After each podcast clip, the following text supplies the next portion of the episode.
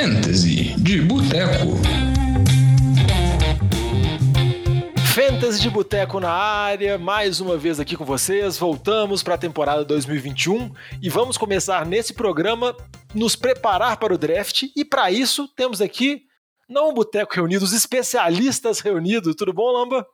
Fala, Diogão. Aqui tá quem sabe de Fantasy, então por isso o jovem não entra. Exatamente. E vou dar um feliz ano novo do Fantasy de Boteco pro Vitinho. Tudo bom, Vitinho? Não tava no programa 1? Feliz ano Tudo novo. bem. Assim, que mês que a gente tá, cara? Eu que preparei as pautas tudo, mas é isso aí. Valeu aí pela consideração, pelo amor. É o homem nos bastidores, é o homem por trás dos bastidores, ele e o chalé, ele na, na pauta e o chalé na edição. E agora vamos que vamos para esse programa de Fantasy de Boteco. Nós vamos falar, fazer o preview de running backs, que é uma posição muito importante para o Fantasy. Então, escutem esses programas. Se você tiver dúvida ainda sobre o Fantasy, escuta o nosso programa anterior, que eu e o Lamba demos uma introdução geral sobre como é jogar Fantasy, quais são as principais ligas e tudo mais. E nas próximas semanas vamos fazer vários programas sobre as diferentes posições, começando falando sobre running back, depois vamos falar sobre receiver, QB, Tyren, e se tudo der certo, fazer um mock draft preparatório para o final para preparar nossos ouvintes para uma temporada com muita emoção. E para os nossos ouvintes quiserem mandar uma mensagem para a gente, Vitinho, eles podem mandar através de onde? Pode procurar a gente nas redes sociais, no arroba NFL de Boteco, Boteco com U. Então, Instagram, Twitter, Facebook. Ou então mandar aquele e-mail com o chupa-lamba especial do Fantasy de Boteco pro nfldeboteco.gmail.com Então Vamos vamos começar começar. uma campanha aqui que chupa-lamba vai ficar só no NFL de boteco. Não, é de do- boteco não, só amor. Fantasy de Boteco é só estatísticas e informações, né, Lamba? Sem ódio. É, cara. Pô, NFL de boteco eu falo mais bobagem, eu até entendo. Aqui não, aqui Fantasy de Aqui é boteco trazer estatística e matemática. confiável, exato. Pô, tinha que ser não. Valeu, Lamba. Não Vamos fazer o não. seguinte, Lama, se você for, for bem conciso e objetivo nessa pré-season do Fantasy, aí eu paro com a campanha Chupa-Lamba no Fantasy. Aí não, conciso não, que eu gosto de ser prolixo. Não, Lamba, e o que importa é engajamento. Se Chupa Lamba engajar aqui no Fantasy de Boteco, ele vai também. Se quiser mandar chupa Diogão. Se for para engajar, vamos que vamos, mas vamos começar o programa, porque é um programa sobre running back e tem muita coisa para falar e não pode ser um programa de duas horas. Primeiro, só para recapitular vocês, se você está começando agora no Fantasy, escutou a gente a partir do NFL de Boteco, dá uma escutada no nosso primeiro programa, vai estar aí no feed. Você também consegue encontrar o link nas nossas redes sociais, porque no programa passado eu e o Lamba damos várias dicas gerais sobre como jogar Fantasy, quais são as expectativas. Fizemos um review rápido da temporada passada, como se fosse um episódio introdutório. Então, se você está começando agora, se você é um iniciante no Fantasy, dá uma escutada naquele programa, porque eu acho que vai auxiliar muito na preparação. Esse programa aqui a gente vai falar exclusivamente sobre running back, então a gente não vai entrar sobre falando sobre notícias, sobre análises, que isso fica mais por conta do NFL de Boteco. A gente vai falar mais sobre quais running backs que a gente acha que podem ir muito bem nessa temporada. E para começar assim, uma pergunta principal que eu quero fazer para vocês é: faz diferença a liga de fantasy? Se a liga é uma liga standard, se é uma liga uma liga PPR? Porque essa pontuação, como eu e o Lamba já comentamos, onde na liga PPR você tem pontos por recepção, eu acho que elas influenciam um pouco pro running back, não, Vitinho? Influencia, a gente vai comentar aqui que tem alguns nomes é, que passam a ter valor ou então sobem nos rankings bastante aí pela participação no jogo, no jogo aéreo. Só que eu, particularmente, odeio ligas que tem pontos por recepção, porque me dá desgosto de ver aqueles passes, especialmente para running back, aqueles passes de uma jarda que o running back ganha um ponto, um ponto, ponto um no, no, fantasy, então eu tenho desgosto por esse tipo de liga. É, para mim, eu não concordo com um jogo que o cara não faz nada no, no, no, no, no jogo real e acaba tendo valor no jogo de brincadeira, então eu não gosto mesmo, eu acho sem graça. É, Isso, então às vezes o cara tem prefiro- o maior esforço de levantar a mão, fazer aquela recepção linda, one-handed catch pra ganhar zero jardas. Merece um pontinho. Não merece nada, Lamba. Merece um tapa na cara porque perdeu uma descida. É mas, isso. mas é muito importante você saber a liga que você está jogando e, consequentemente, saber quais jogadores, quantas posições você pode escalar, quais o número de posições que você vai colocar para se preparar para o mock draft. Então, fica de Exatamente. olho, principalmente com essa informação da pontuação, se é standard, se é PPR. Tem gente que joga meio ponto PPR. Tem algumas ligas que dão pontuação para jogadores específicos, como, por exemplo, Tyren, que é uma posição mais crítica. Então, fica de olho nisso, porque muitas das análises que a gente vai fazer são adequadas para ligas diferentes, mas o tanto o Lamba quanto o Vitinho vão sempre destacar se tiver algum detalhe, principalmente se algum jogador for mais valioso em ligas PPR, porque o padrão que a gente vai adotar é a Liga Standard. Alguns destaques, à medida que forem possíveis, a gente vai fazendo com relação à Liga PPR. E vamos começar falando aqui sobre os running backs. A gente dividiu os running backs por tiers, por prateleiras. A gente tomou como base o Fantasy Pros, que é um site que tem muito conteúdo sobre fantasy, então vale a dica para vocês darem uma olhada, muito ranking, muito material que pode ser utilizado para preparar para o draft.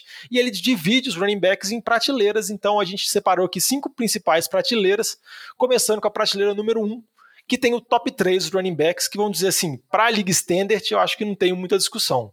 Que no caso é Christian McCaffrey, running back dos Panthers, Dalvin Cook, running back dos Vikings, e Derrick Henry, running back dos Titans. Alguma coisa a comentar aí? Alguma coisa para acrescentar sobre eles? Não, não tem muito a acrescentar, não. O McCaffrey, sem dúvida, é o número um, até pela campanha muito boa que ele teve no Fantasy em 2018, em 2019. Ano passado ficou fora aí boa parte por conta de lesão. Então a gente espera ele voltar bem. O Dalvin Cook, que é um jogador que viveu com muita lesão no passado, Teve uma ótima temporada no passado, terminou como número um running back no Fantasy, então acho que se consagrou aí como um dos melhores. E o Derrick Henry também, o líder aí na NFL, correndo com a bola, recebe muito poucos passes, mas correndo com a bola é o mais dominante, por isso também ele se encaixa aí nesse top 3.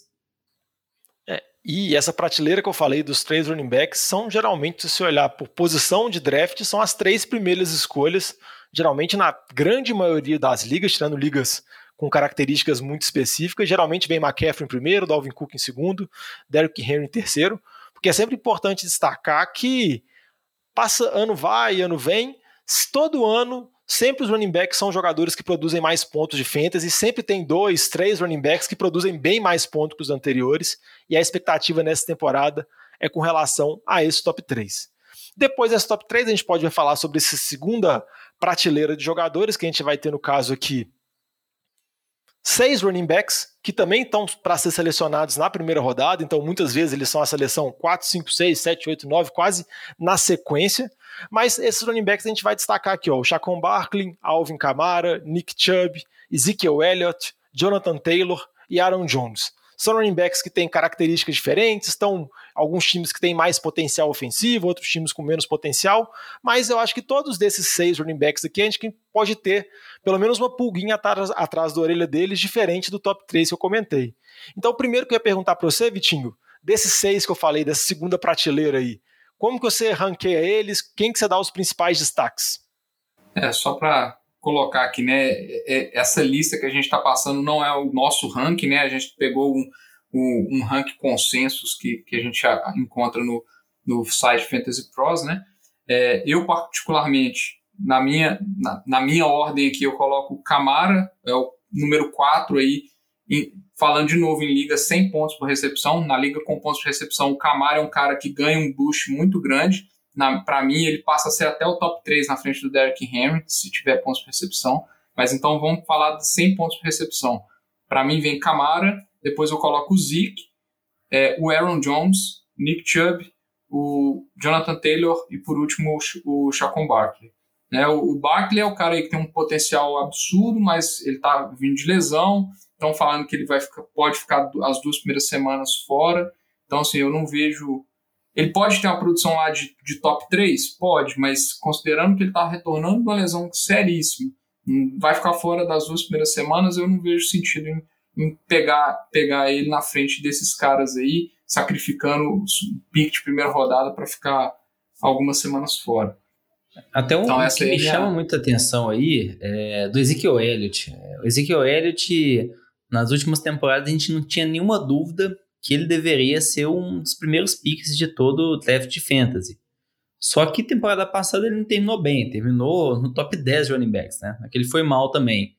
Mas a gente viu que, enquanto o Dak Prescott estava jogando né, antes da lesão, Ezekiel Elliott era um dos melhores running backs para fantasy. Depois a temporada caiu, foi para água abaixo, é, sofreu um pouquinho por conta de lesão do próprio Ezekiel Elliott também, Mas se a gente considerar o que ele fez nos anos anteriores e o que ele fez no começo da temporada passada, eu até fico na dúvida se ele também não deveria estar naquele tiro inicial ali, no tier 1. Concordo que ele está um pouco abaixo, sim, mas eu não sei se tem tanto risco envolvido nele. Então, acho que o Vitinho falou bem do Camara, esse é o número 4, concordo. E o Zeke, assim, é o 5, mas é tipo, poxa, junto com o Camara ali também, os cinco primeiros para mim acho que tá muito claro. O restante do sexto em diante acho que a gente já começa a ter mais discutível. Mas para mim o top 5 aí já tá bem fechado. Ô Lambi, reza a lenda que o Zeke voltou fininho, né? Que ele falou que ele mudou a dieta dele, que essa, essa temporada ele se preparou. Mas, Vitinho, já que vocês falaram que vocês têm mais certeza sobre o Camara e o Zeke, e eu acho que também o Aaron Jones na posição 6 também é uma certeza maior, pelo que, pela constância dele nas últimas temporadas e ser uma máquina de TD, vamos falar um pouquinho sobre alguns outros aqui dessa prateleira perguntar para você primeiro, Vitinho, sobre o Jonathan Taylor. Por conta desses vários problemas de lesão do time de Indianápolis, você acha que abala muito o valor dele? É melhor esperar as próximas notícias para conseguir saber se dá para confiar ou não? É, o Jonathan Taylor, ele é um cara que a gente tem que ficar de olho nas notícias, igual você falou. Hoje já saiu uma notícia que o, o Quentin Nelson e o Caçoentes já, já estavam em campo fazendo alguns drills, a gente não sabe qual que é a vamos falar assim, qual o nível de, de esforço que eles estavam fazendo, mas que eles estão num nível muito mais avançado da recuperação do que se esperava. Estão falando até, talvez eles joguem a semana 1, que para mim é, seria surreal.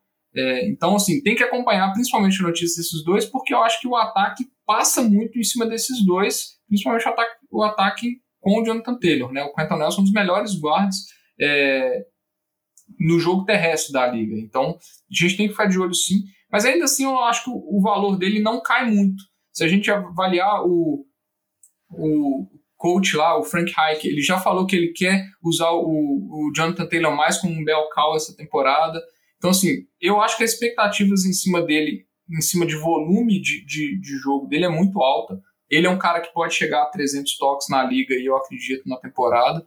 É, o que dá um, um, um floor muito bom para ele se, ele se ele não tiver nenhuma lesão. Então, é, eu, eu acho ele um, um, um bom pique que está atrás desses caras por causa da situação das lesões. Senão ele estaria colado ali no Zeke e talvez até à frente do Aaron Jones, na minha opinião. É, para mim, o Jonathan Taylor, é, ele tá atrás de Camara, Zeke, Aaron Jones também. Acho que assim, a gente não vai mais questionar o Aaron Jones, o potencial dele marcar touchdown nesse ataque do Packers, tendo a certeza que o Aaron Rodgers vai jogar. É, o Jonathan Taylor e o Nick Chubb, eu vejo muitas semelhanças entre os dois. É, o Nick Chubb, poxa, domina ali primeira, segunda descida, corre muito bem com a bola, mas participa pouco no jogo de passe. Isso quem mais domina é o Karen Hunt. O Jonathan Taylor é a mesma coisa. Quem domina mais terceira descida não é ele. O Nahin Hines, que é quem mais teve targets no ano passado, quem mais teve recepções, e eu acho que a gente vai ver essa mesma tendência esse ano ainda. É, eu não vejo o Jonathan Taylor se tornando o jogador das três descidas, considerando o que a gente viu no ano passado, que ele teve essa oportunidade e o técnico não passou isso para ele. Então, para mim, Jonathan Taylor e Nick Chubb são semelhantes. Eu coloco o Chubb um pouco na frente, mesmo se eu acho que o Quinton Nelson tivesse saudável, o Caçonha estivesse saudável. Porque o Nick Chubb a gente já viu ele performar muito bem. Acho que eu tenho um pouco mais de segurança para a primeira rodada. O Jonathan Taylor foi muito bem no passado, foi, sem dúvida alguma. Mas tem essas competições. Então, assim, estão muito parelhos, mas talvez o Nick Chubb um pouquinho na frente só para mim. Eu acho que por conta de todo o track record que a gente já viu dele na NFL. É, outros também que vale a pena acompanhar com relação a lesões, mas não diferentemente de Jonathan Taylor, que é lesões do entorno dele, é o Chacon Barkley, que está fora da PUP, pode estar disponível para a semana 1, mas as notícias são que ele pode às vezes perder os jogos da semana 1, da semana 2, pode só retornar na semana 3, parece que o Giants está sendo mais sendo, sendo mais precavido com o jogador que é um talento geracional, eles draftaram ele muito em cima, o ataque se passa muito pelo Barclay, então tem que acompanhar de perto para ver se ele vai ser um desfalque ou não, porque isso com certeza vai influenciar em termos de valor dele. Antes de passar aqui só para a última prateleira, só vou perguntar para o Vitinho aqui, com relação ao Nick Chubb, Vitinho, você tem alguma preocupação com relação ao Karim Hunt ou você acha que conseguiu dividir bem, igual o Lamba comentou na temporada passada, então tem uma segurança boa nele? Eu acho que tem a segurança, assim, embora eu acho que o Karim Hunt ele tem uma participação maior no ataque do que o, o Hines. Né? O Karen Hunt, ano passado, ele foi, ele foi, sei lá, top 10, logo atrás do Nick Chubb na pontuação no final de temporada. E ele acabou pegando muito, muitos TDs do, do, do Nick Chubb, embora o Nick Chubb teve uma marca bem expressiva também. É, então, por exemplo, o Karen Hunt teve 5 TDs de recepções, é, no total foram 11 para o Hunt, o Nick Chubb teve 12, basicamente não, não fez quase nada no, no, jogo, no jogo aéreo. Então, isso me preocupa, porque o Karen Hunt é um jogador melhor do que, do que o Hines. É, então, pode ser que tenha uma, uma divisão ali, embora o Chubb ficou fora algumas semanas na temporada, na temporada passada, né? É, mas eu, eu, concordo com ambos, os dois são muito parecidos. É, são dois ataques com bastante potencial, é, se eles estiverem inteiros, né? Então são dois times que provavelmente vão estar jogando à frente do placar também. Pode ter mais jogo terrestre. A gente viu como que o Browns tem um jogo muito intenso no jogo terrestre, né? Eles querem tirar muito a responsabilidade do Baker Mayfield. É, então eu acho que realmente, eu acho que os dois vão ser muito parecidos, mas eu realmente eu vejo mais potencial no Jonathan Taylor por causa dessa questão do, do, do Karen Hunt. Ou até pegando isso que o Vitinho falou, é uma boa de o Jonathan Taylor, ele tem o potencial para talvez ser um top 3. A gente pode enxergar isso. É, caso ele domine mais terceira descida, caso e a linha ofensiva fique saudável. É, a linha ofensiva fique saudável, o Carson Wentz funcione, a defesa do Colts também ajuda, então talvez a gente até veja esse potencial de um top 3. Nick Chubb, concordo, top 3 difícil, é, porque o Karen Hunt vai estar presente, é certo isso. Então, acho que talvez tenha esse upside a mais para o Jonathan Taylor que não tenha também para o Nick Chubb. É, mas em compensação, o Chubb tem uma segurança maior por conta das lesões que estão no entorno do lado do Jonathan Taylor. Mas, é, exato. E foi calor, né? O Jonathan Taylor jogou uma temporada é, e só. A gente ainda tem, viu pouco dele, considerando outros jogadores que estão sendo draftados aí na primeira rodada. É, e até demorou um pouco para engrenar, mas só lembrando, recapitulando aqui, esses seis running backs que a gente comentou, todos eles estão sendo selecionados na primeira rodada, mas vale a pena ficar de olho mais com relação à posição do Barkley e do Jonathan Taylor, que por conta das lesões que a gente comentou, eles podem cair um pouco. E abaixo dessa prateleira, essa prateleira 2, a terceira prateleira que tem os running backs sendo selecionados no final da primeira rodada e no início da segunda rodada, a gente separou aqui três nomes, o Fantasy Pros aqui destacou três nomes, que são Austin Eckler, Anthony Gibson e Joe Mixon, que eu acho que são running backs até com características bem diferentes, né, Vitinho? Você, por exemplo, se eu colocar o Eckler assim, o Eckler ele acaba, vamos dizer assim, sendo um corpo diferente no meio dessa confusão aqui. É, o, o Eckler é um, é um running back que ele tem potencial de ter 70 recepções na temporada, né? Diferente do Mixon e do Gibson, na minha opinião. É, então, numa liga com pontos por recepção, por exemplo, eu até coloco ele no tier de cima, na frente, por exemplo, do, do, Chubb, que o Chubb tem, teve 15 recepções na última temporada, por exemplo. É, então, isso aí varia muito a posição dele, ao mesmo tempo dá um, dá um, um potencial grande para o Eckler. Né? O Mixon é um cara que na temporada passada ele não foi bem, ele teve muitos, participou muito do ataque, mas a gente viu que ele teve partidas muito ruins. É, ele tem um, um, um, potencial de ter 300 toques na bola, 300 carregadas, é, o que é muito bom para ele. É, então dá um, um piso para ele, mas a gente viu que na temporada passada ele realmente não foi bom. Ele teve um jogo absurdo, é, nem lembro que partida que foi, que deu um, upgrade nos, no, nos stats dele. Mas ele realmente não foi muito bem na temporada passada. Espera-se uma, uma, melhora da, da linha ofensiva dos Bengals mas ele é um cara que eu não sei se ele tem um upside tão grande assim, pelo que a gente viu desenvolver, porque é um ataque que tem tudo para ser um ataque bom também. E o Anthony Gibson, que foi muito bem na temporada passada, vem para um, um ano aí que ele tem um potencial muito grande também. Então acho que são três running backs muito bons ali pro, nesse range que você colocou. Talvez aí a dúvida de quem estiver selecionando aí vai ser entre pegar um, um wide receiver dos top 5 ali ou pegar um desses running backs é, no, no final da primeira, primeira rodada, início da segunda, mas eu acho que são, são jogadores que não vão deslizar no, no draft abaixo disso aí. Eu acho que são todas três muito boas opções para o início da segunda rodada ali. É, até para mim, fazendo um, um, pouco desse mix com os receivers que o Vitinho comentou, esse. Esse mix? Assim, top 4, um mix, um mix do Mixon. O top 4 receivers, Tarek Hill, Devante Adams, Stephon Diggs, é, Calvin Ridley, é, talvez até colocar aqui um Andrew Hopkins também nessa conversa, eu teria muito mais segurança e preferência de pegar um desses recebedores, ou que seja um Tyrant também, um Travis Kelsey, do que um desses três running backs. Porque esses recebedores, é, a gente confia, a gente sabe que vai ser deles na temporada. Esses três running backs aqui, a gente tem muitas incertezas já. É, são piques segunda rodada? São, sem dúvida alguma. Primeira rodada, acredito que não. Mas é isso, é um pique ali do meio da terceira, da segunda rodada. É o que o Vitinho falou Mixon convive com lesões e um desempenho nada espetacular. Austin Eckler, basicamente ali para a terceira descida. Recebe 100 passos na temporada? Recebe, tem esse potencial. Mas corre muito pouco com a bola, consequentemente o, o upside dele para marcar touchdowns correndo acaba sendo limitado. O Antônio Gibson talvez seja o que tenha mais potencial desses três para mim, porque foi a primeira temporada, aí a gente viu pouco, é, mas o que a gente viu foi bom. É, o Ryan Fitzpatrick chegando para liderar esse ataque de Washington talvez possa encaixar ali e ajudar, ser um ataque com mais potencial. Tudo bem que também a gente viu no histórico aí os running backs com Fitzpatrick não vindo muito bem no Fantasy também. Então é, é, é difícil de saber se talvez o Fitzpatrick vai forçar muita bola para recebedor e acaba atrapalhando um pouco o jogo corrido. É, mas acho que tá nesse tiro aí, os três ali a gente pode fazer argumentos para qualquer um dos três ficar um na frente do outro.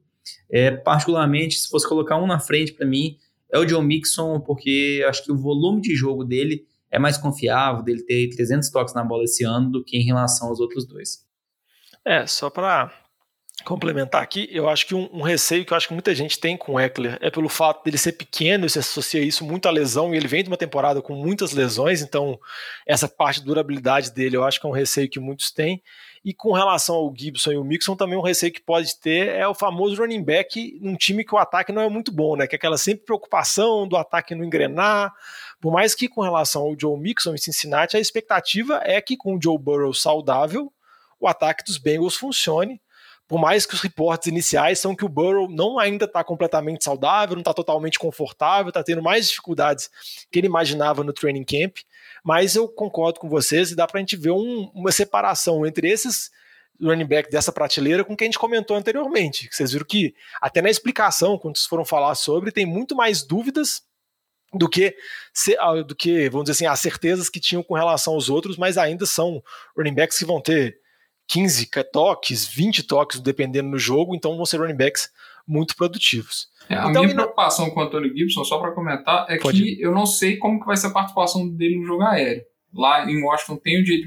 McKissick, é, que tem ali 100 targets na temporada, 80 recepções, é um cara muito especialista nesse é, na terceira descida, né? Então isso limita o, o, o potencial assim de, de, do Gibson ir lá para um top 5.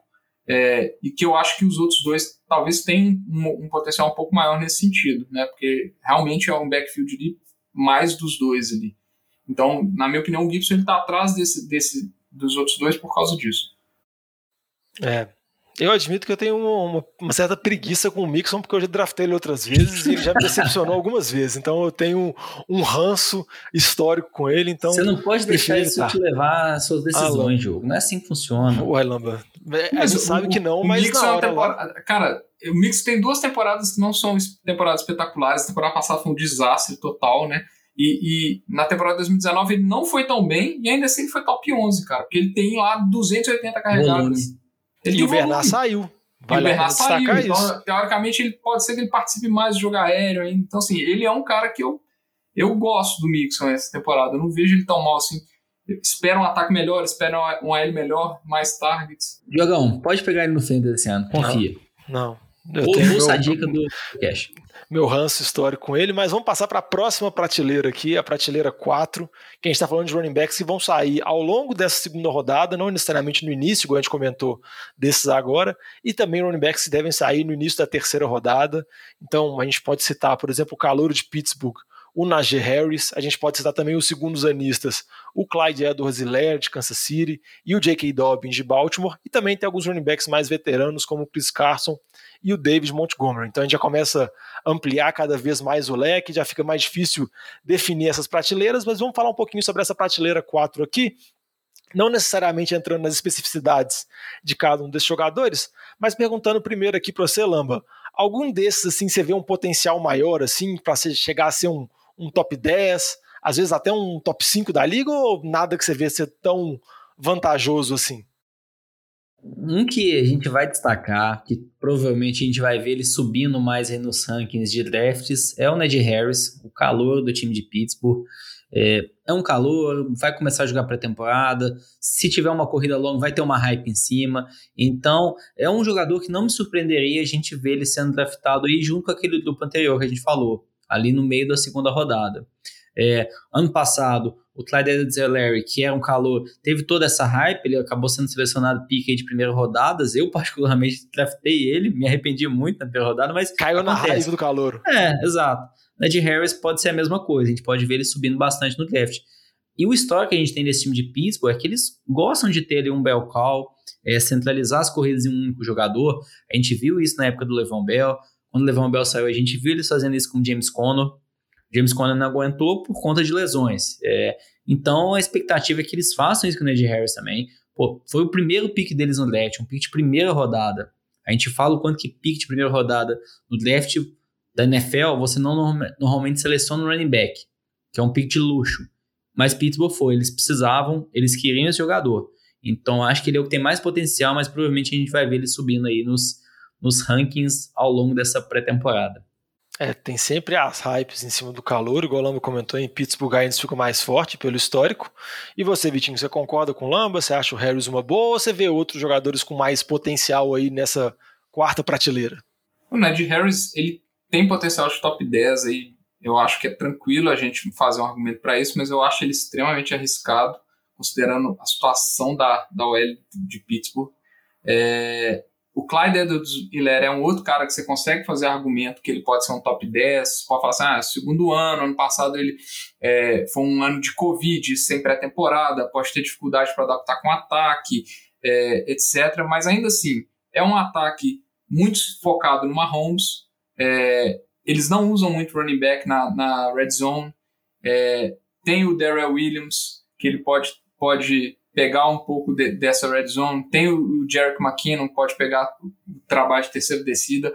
O Clyde edwards é muito ruim protegendo o Mahomes, então ele provavelmente não vai jogar é, terceiras descidas. Então ele é um cara que eu também acho arriscado. Eu não gosto dele da segunda rodada. Para mim ele é um jogador de terceira, de terceira rodada. Para mim ele, para mim desse grupo aí ele talvez seja o quinto. Eu fico ali na dúvida entre ele e o Chris Carson. Para mim desse grupo aí o cara que eu mais gosto é o David Montgomery.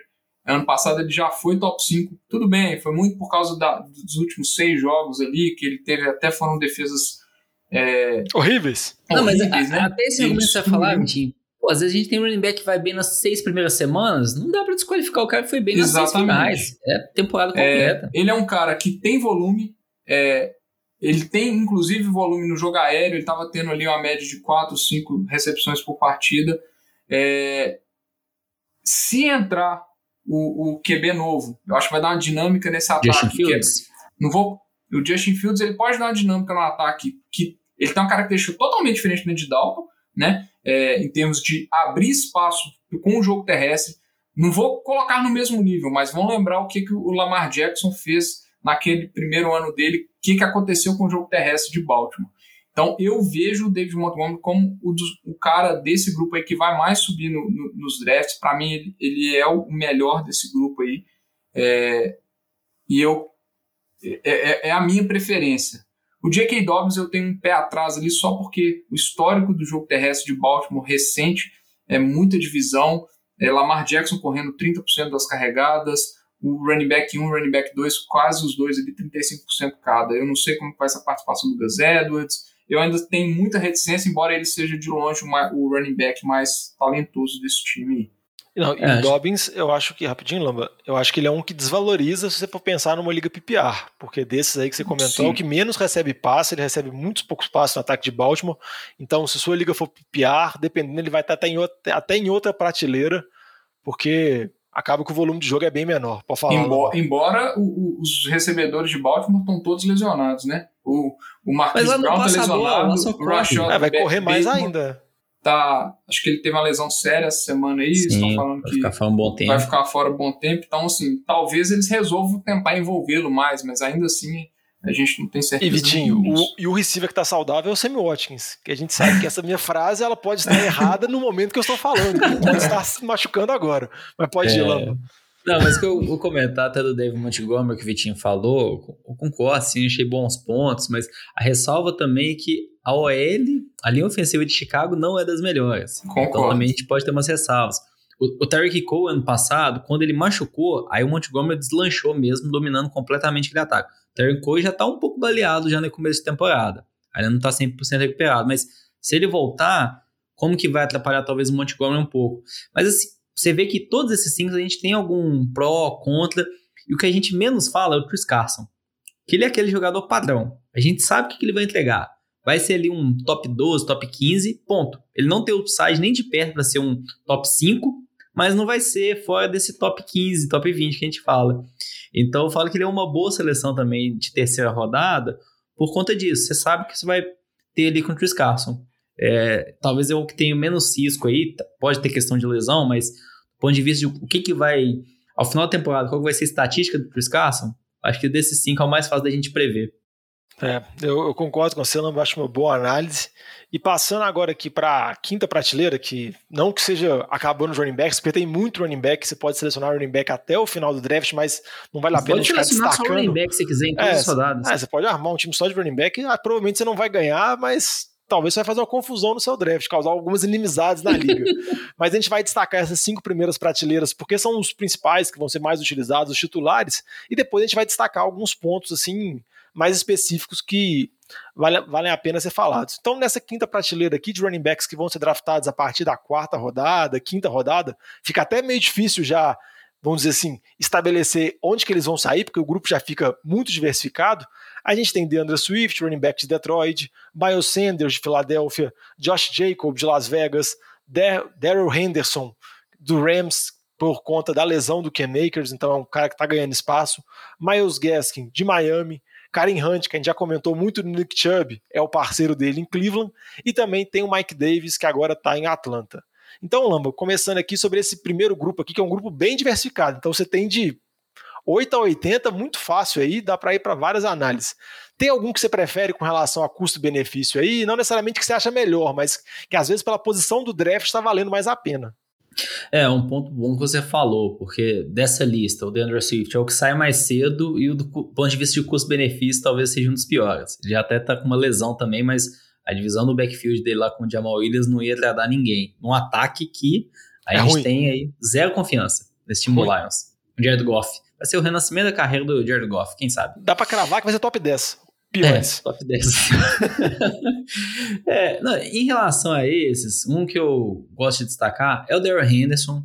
Se a gente lembrar, o Ken Akers estava sendo draftado no final da primeira rodada, começo da segunda.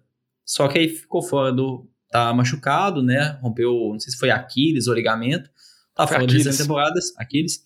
E o Darrell Henderson tá assumindo aí a titularidade completa desse time. E ele não tem concorrência ali de que a gente vê alguém roubando algumas carregadas. Então, desses, é quem mais me agrada aí desse ponto de custo-benefício para essa quarta, quinta rodada, acho que até mais uma quinta rodada mesmo, porque, assim, o Ken Lakers estava sendo saindo na primeira ou segunda rodada. Pô, por que, que o Darren Hands está saindo aqui tanto? Não. Eles são jogadores diferentes? Completamente. O, Darren Hands não é o Ken Makers. É, não tem a mesma, não é tão dinâmico igual o Akers. Então, por isso essa diferença. Mas se a gente, se esse ataque der certo, como é o Stafford, o sistema que veio, a gente sabe o quanto que ele é uma ótima mente ofensiva. A gente pode ver o Darren Henderson tendo uma temporada de mais de 10 touchdowns corridos. E isso daí vai explodir a pontuação dele no, no Fantasy, ele vai ser um running back top 12 se chegar a marca de mais de 10 touchdowns, provavelmente. Então, desse daí é quem mais me interessa por conta desse potencial dele aí para um top 10, top 12. É, e lembrando que ele foi bem na temporada passada e ele perde espaço que Anchors cresce muito na temporada Sim. depois que ele machuca. Então, é. ele foi um jogador que foi selecionado, até fui conferir agora, na terceira rodada pelo Rams. Então, não é aquele jogador que foi draftado no final do draft, não draftado, que você não tem tanta pedigree assim. Então, ele tem um certo valor, então vale a pena ficar de olho nele. É, e até tinha uma expectativa se talvez o time do Rams ia assinar algum veterano, tipo o Adrian Peterson da vida, para compor o elenco. E até a agora. volta do Todd Gurley. É, Todd Gurley. Não assinaram com ninguém. Então, e as declarações é que não, o Darren Henderson é o nosso running back titular, a gente não precisa de outro. Então, também é aguardar aí, porque se aparecer um veterano aí, já pode impactar bastante no valor dele. É. Ô Vitinho, aí dessa lista aí, desses grupos aí que eu falei, algum aí você acha que se destaca? Você gosta do, running back, do Sanders aí do seu Philadelphia ou não? Não gosto do Sanders do meu Philadelphia é, é, esse ponto aí no draft é o que para alguns aí já vão olhar torto para os running backs. Então, é, se você se você está confiável com o grupo que vem daqui para frente, aí tudo bem você tentar fazer uma estratégia de, de não pegar nenhum running back nas primeiras três rodadas, mas Se você não está confiante como eu, é, garanta o seu, porque as opções aqui ficam bem escassas e começa a entrar numa dead zone de running backs. Desse grupo aqui, o que, eu, que mais me agrada é o Miles Gaskin. É, ele teve um stretch muito bom na temporada passada, é, nas partidas que ele jogou antes, antes de, dele machucar. Ele tava num, tem uma participação muito interessante no jogo aéreo também, então ele chegou a ter um, um, um pace ali de quase ter mil jardas corridas e, e 700 recebidas, mais ou menos, o que, que é um absurdo para um running back. É, e, e, ele normalmente está saindo atrás de talvez de quatro ou cinco desses, desses que estão aí nesse, nesse tiro. Então, em termos de custo-benefício, ele para mim é o, que, é o que mais me agrada desse grupo aí. E eu pegaria ele com certeza na frente de Josh Jacobs e Miles Sanders, por exemplo. É, só para eu dar dois destaques aí com relação ao Swift, ele teve uma lesão muscular na virilha, então vale a pena ficar de olho, porque lesão muscular no running back é complicada, a gente está sem muita informação ainda, mas é uma coisa que vale a pena monitorar. E com relação a esse grupo aqui, um destaque que eu queria dar, não necessariamente positivo, mas é um destaque mais negativo, porque às vezes a gente vai para o draft, não se prepara tanto e muitas vezes vai na escolha por nome, Josh Jacobs, eu acho que, por mais que ele caiu bastante se comparar com o draft do ano passado, que ele estava sendo escolhido final de primeira, início de segunda rodada, ele caiu bastante, tá? Agora a gente está falando de quarta rodada, quinta rodada, muito por conta da situação que ele estava, além de ter, tido uma temporada passada que, se você olhar em números gerais, ela não foi ruim, mas teve muitos altos e baixos, vários jogos que ele não conseguiu produzir, mas tem a chegada do Kenyan Drake, tem uma piora, que pelo menos em termos de peças, ela é perceptível com relação à linha ofensiva, então acho que vale a pena ficar de olho, porque às vezes você pensa por nome, você fala, nossa, ó, o Josh Jacobs está sobrando aqui, o pessoal está dando uma bobeira. Não, é porque na verdade a realidade dele tá muito complicada. Aí eu ia perguntar aqui, só para vocês darem algum destaque rápido aí, desse grupo aí, Lamba, algum que você acha que, para evitar, que você não confia, que você confia menos Desses, o Miles Sanders, porque o que a gente vê um pouco de reporte que talvez vai ser dividido com o Boston Scott, que vai atrapalhar ele bastante. Então, eu acho que o Miles Sanders não tendo uma boa, um bom domínio desse backfield do Eagles, ou seja, não tem muito volume de jogo. É um ataque, a gente tem muitas dúvidas em relação a Jalen Hurts. Desses daí, para mim, eu acho que é um dos que eu ficaria mais longe aí desse grupinho. Vitinho? Eu, eu diria Miles Sanders e Josh Jacobs. Eu acho que os dois para mim, o Karen Hunt ele tá atrás, ele é o último desse grupo, na minha opinião. É, pagar um, um pique de quinta rodada, que é onde ele tá saindo, final de quinta ali, num cara que ele é vai te entregar alguma coisa. Eu não acho que ele vai entregar a mesma coisa que o ano passado. Acho que os números do ano passado dele foram muito altos, principalmente em TDs. É, teve muitas partidas no ano passado que o que salvou a semana foi um TDzinho ali, ele fez tipo 30 jardas e um TD recebido. É, foram algumas partidas é, desse nível é, no ano passado. É, ele é um running back reserva. E, tipo, se, se o Nick Chubb sair, ele vira um monstro é, e vai e aí é uma segurança muito boa, mas é, por um pique de quinta rodada, início de sexta, eu ainda acho muito caro você pagar um pique desse. Então, eu, eu não me agrada esses três aí. O Deandre Swift eu arriscaria, o Darren Hanson eu arriscaria, mas o Sanders, o Jacobs e o Hunt eu, eu prefiro running backs que vêm para baixo e pegar um receiver ou um QB top nessa quinta rodada do que arriscar um pique nesses caras aí. Então, Vitinho, já que você falou que você prefere running backs que vêm para baixo, a gente não vai ficar listando, igual eu falei, todas as prateleiras, todos os tier que estão detalhados no Fantasy Pros, senão o programa ficaria de duas horas. Quais running backs aí que você pode, que você fala que vem abaixo desse, que você dá algum destaque? São o que a gente costuma chamar de sleepers ou dorminhocos? É, para mim tem dois que Acho que sleepers ainda saíram mais no final do draft aí, mas esses dois que eu vou falar que eles já estão saindo ali na sexta, sétima rodada. Para mim é o Damian Harris de New England, é, que eu acho que é o cara que tem tudo para ser o, o, main back é, desse ataque de, de, de nova é, de New England.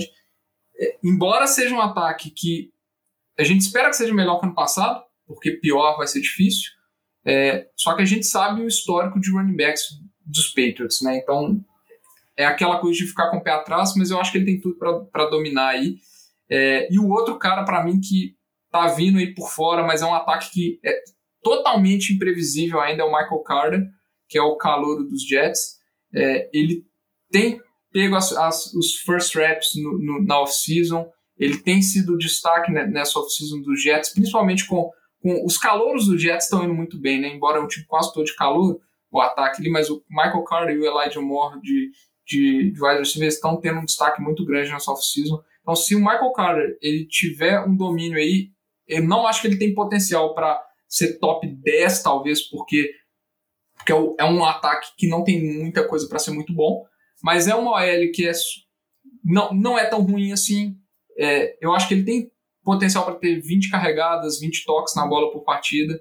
Então, eu, eu acho que são esses dois caras aí que são as melhores opções nesse range. É, um outro que vale a pena só destacar rapidinho é o Javonte Williams, running back de Denver, mas acho que tem que ficar muito de olho com a situação do Melvin Gordon, porque se for dividido ali, pode ser uma situação bem complicada. Acho que seria mais uma aposta se você for esperar que o Melvin Gordon machuque ou tem alguma queda de produção, assim, não dá para confiar muito de cara não. Eu ia perguntar para vocês, que isso foram alguns destaques que você comentou, Vitinho, você tem algum outro deep sleeper, alguma coisa assim mais profunda que vale a pena falar, algum jogador assim para colocar bem no fundo do banco? Ah, tem, tem alguns jogadores assim que eu acho que tem que ficar de olho. É, se a sua liga for PPR, tem um cara que tá saindo lá nos rounds 12 aí que você consegue pegar ele. É, para mim é o Giovanni Bernard. A gente vê o histórico do, do, do, do, do Tom Brady com o James White. É um cara que veio para Tampa para isso. Embora aquele backfield de Tampa vai ser caótico, mas para gastar um pique 12 ali, eu não vejo problema. Talvez ele te entregue alguma coisa. A gente tem que ver como que ele vai se envolver ainda.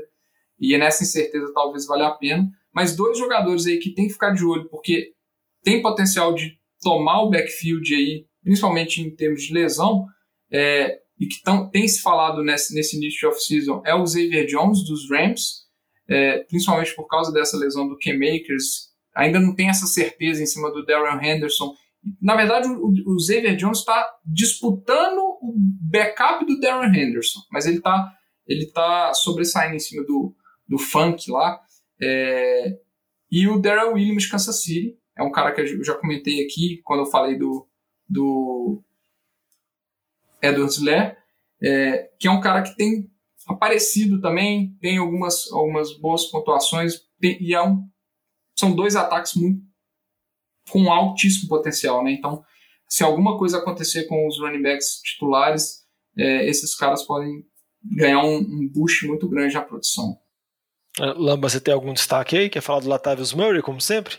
É, é o que o Vitinho falou, esses running backs que estão em ataques potentes, ou se o. Não vem falar que o ataque do Saints é potente. Não, é, mas não. É, é nem potente, já ia fazer essa ressalva, né? Que esse ataque do Saints não é mais potente como foi no passado mas onde tem uma boa linha ofensiva, que ele vai conseguir correr muito bem com a bola. E assim, se o Camara machuca, é só o Latavius Murray, ele vai ter o um volume de jogo. Então é uma, é uma boa escolha nesse final de draft, sim, por conta desse potencial dele. E acho que até isso fala muito bem com o que o Vitinho comentou do Karen Hunt. Poxa, o Karen Hunt está sendo lá na quinta rodada.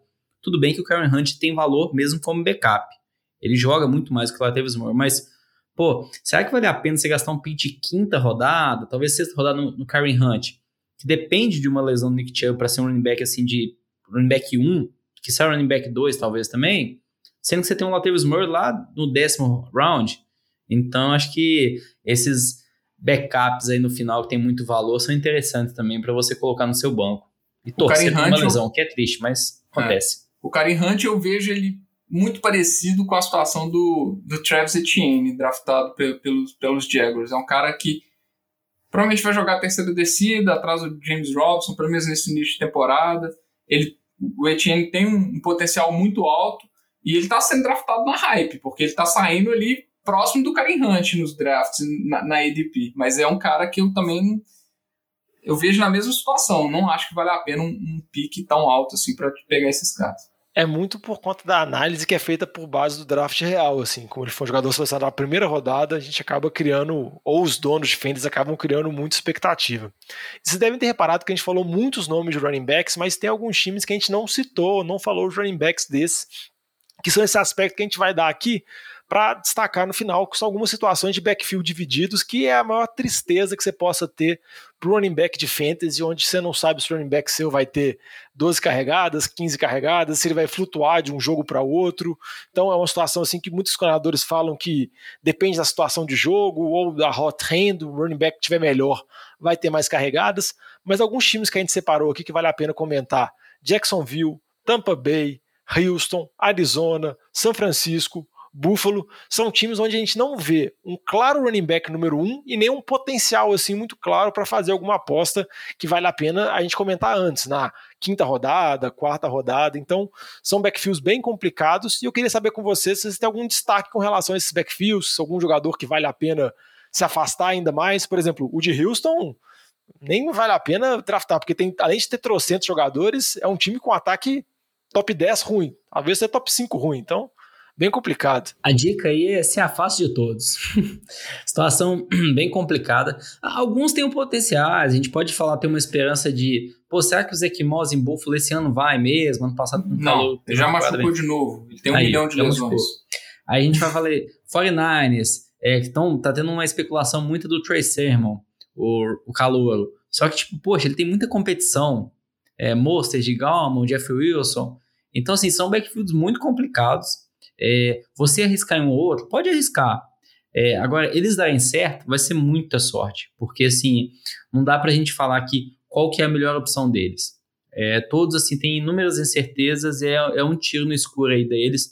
A gente pode falar de um pró e contra de cada um para ver qual que vai dar certo.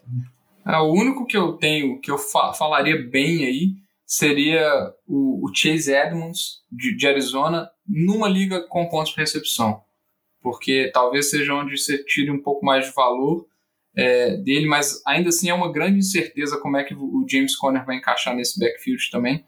É, e, e, realmente, assim, a notícia boa é que a gente está falando, a gente tem seis backfields que a gente listou aqui que são desastrosos, entre aspas, né? Embora tenha o potencial de sair alguma coisa boa deles. É, tem o de passado, Denver também que vale a pena só citar, porque é, a gente falou do Javonte Williams, mas é a mesma isso. situação, Javonte Williams e Melvin Gordon. É, Ano passado a gente citava, sei lá, 15. Esse ano, esse é ano a situação está menos pior. Então, é, eu acho que o, o, ano. Sei lá, acho que a gente foi gentil também. Não sei, porque se a gente pegar o do Eagles é complicado. O do Raiders com Josh Jacobs e o Kenyan Drake é complicado. O do Lions, o Andrew Swift e o Jamal Williams. Então, assim, talvez esses aqui ficaram mais explícitos né, esse ano. Ah, mas é... esses são bem mais fedorentos, lá. Com todo respeito a esses running backs, esses são. E sabe qual é o problema desses, assim? É porque esses é tipo assim: se você drafta um desses jogadores, você tem confiança zero para escalar na primeira semana. O DeAndre Swift, o Josh Jacobs, você tem um pouco de confiança. Esses aqui, pouca pouco, pouco, mas você tem uma certa confiança. Esses aqui, provavelmente, algum desses jogadores vai ser um running back útil que você vai poder utilizar. Só que você vai saber isso só na quinta semana, na quarta semana. Então, essa é a decisão difícil para o dono de fantasy. É você fazer o draft e muitas vezes você tem que segurar esse jogador, ou segurar, às vezes, duas opções. Então, por isso que eu acho que acaba fica assim, a gente fala para evitar, mas sabe que não é possível você evitar todo esse tipo de problema. Mas a principal dificuldade que eu acho é o início do fantasy. Vitinho, você estava é comentando? Mesmo. Você teve alguma coisa? Não, não, é isso mesmo. Falou então, bem. É, então, gente, é isso. A gente tentou dar uma panorâmica geral sobre a posição de running back. Tem muito mais coisa para falar, então vocês podem dar uma olhada nos sites especialistas, CBS, ESPN, NFL, Fantasy Pros, vai ter muito material lá, vai ter muito ranking para vocês se basearem. Então dá uma olhada, se preparem. A gente vai fazer vários programas ao longo desse mês de agosto aqui, preparando para as posições. A gente vai falar no próximo programa sobre receivers, depois vamos falar sobre QB e Tyrant. Então, tudo isso vai ser para dar para os nossos ouvintes uma panorâmica geral de preparação para o Fantasy. Então vamos encerrando por aqui. Mais uma vez lembrando vocês, se quiserem mandar mensagens, sugestões, dúvidas ao longo da temporada, se deve fazer alguma troca, qual jogador escalar, pode mandar mensagem para nossas redes sociais, sempre arroba NFL de Boteco, Boteco com U, tanto no Twitter, quanto no Instagram, quanto também no Facebook, no Anchor, se quiser mandar um áudio para a gente também. Então é isso. Mais algum comentário? Lamba, Vitinho? Não, esse aí. Boa sorte. Fantasy cada vez mais próximo. Tá voltando Eu, NFL. Um comentário é: evite não escalar, não draftar pelo menos um running back dentro do top 40 do seu draft. top 40 são as três primeiras rodadas. Mais um pouquinho, né? É. Justo. Não, é, Eu acho que depois disso, se você não tiver nenhum running back no seu time, a situação vai ficar feia. não, essa, essa dica do Vitinho é boa, mas a que ele tava indo dar antes é melhor. Evite não escalar running backs. Tem que escalar. Mesmo se você tiver um draft horrível, escala, põe, põe um caboclo ali, porque vai que ele cai dentro da endzone e faz um TD. Essa possibilidade existe. Então vamos encerrando por aqui, que esse programa de preparação já ficou longo. Um abraço pra você, Lama. Um abraço, Vitinho. Valeu. Muito obrigado. Valeu. Falou. Valeu.